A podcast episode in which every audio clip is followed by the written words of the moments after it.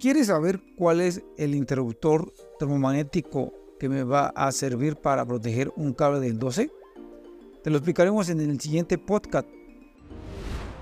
Somos una empresa líder que capacita y ofrece cursos 90% prácticos. Instalaciones eléctricas, plomería, energías renovables. Más capacitación. Aprende instalando.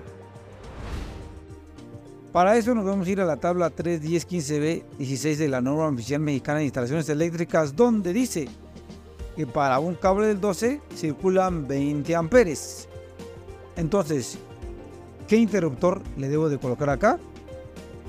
Normalmente en el mercado para casas existen interruptores de 15, 20 y 30 amperes.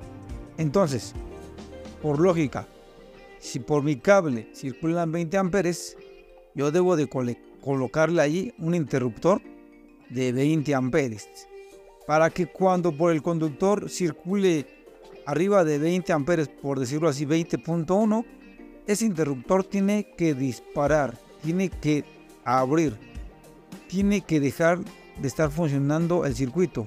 ¿Por qué? Porque mi cable, el 12, por la que circulan 20 amperes, no debemos de permitir que pase por ahí más corriente. Entonces, una vez más, para el cable del 12 por la que circulan 20 amperes, el interruptor que va a proteger a este cable es de 20 amperes. Recuérdalo muy bien a la hora de hacer tu instalación eléctrica. Nos vemos en el siguiente podcast.